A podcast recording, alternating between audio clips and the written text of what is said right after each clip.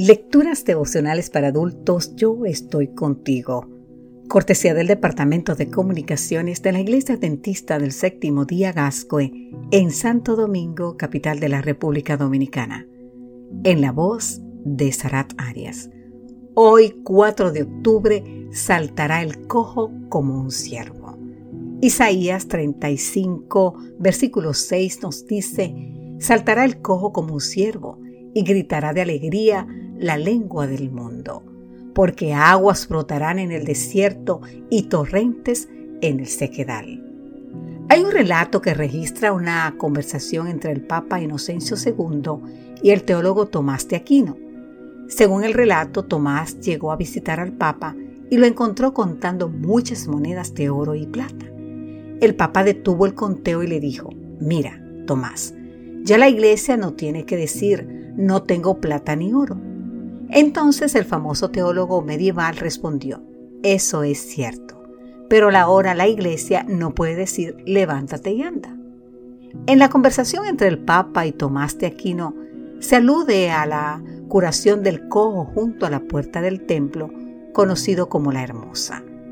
El hombre que era cojo de nacimiento acudía diariamente a ese lugar a fin de pedir limosnas a los creyentes que acudían al templo a orar. Y ahí es cuando se encuentra con Pedro y con Juan, y Pedro le dice, no tengo plata ni oro, pero lo que tengo te doy.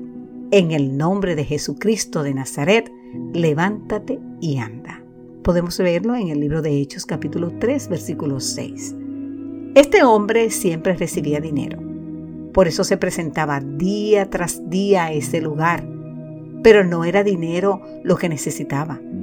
Él necesitaba lo que Pedro tenía, un Jesucristo poderoso, que tenía la capacidad de hacer que se levantara y comenzara a caminar como no lo había hecho nunca en su vida, sin cojera, sin discapacidad. Y cuando el Señor curó al cojo, éste entró con ellos en el templo, andando, saltando y alabando a Dios. Como nos dice el libro de Hechos capítulo 3 versículo 8. Como el cojo o como el Papa, muchos creemos que es el dinero el que nos da todo lo que tenemos.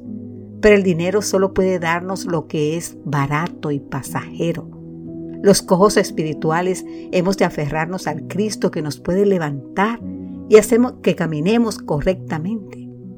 Querido amigo o querida amiga, si tienes el alma lisiada, esta promesa es para ti. Digan a los de corazón temeroso, serán fuertes, no tengan miedo, su Dios vendrá, vendrá a salvarlos.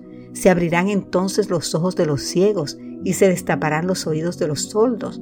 Saltará el cojo como un ciervo y gritará de alegría la lengua del mudo. Así podemos ver esta promesa en Isaías 35, los versículos 4 al 6. ¿Sabes? En tanto que llega este día, sigamos andando, saltando y alabando a Dios, ahora, en este mismo momento. Amén.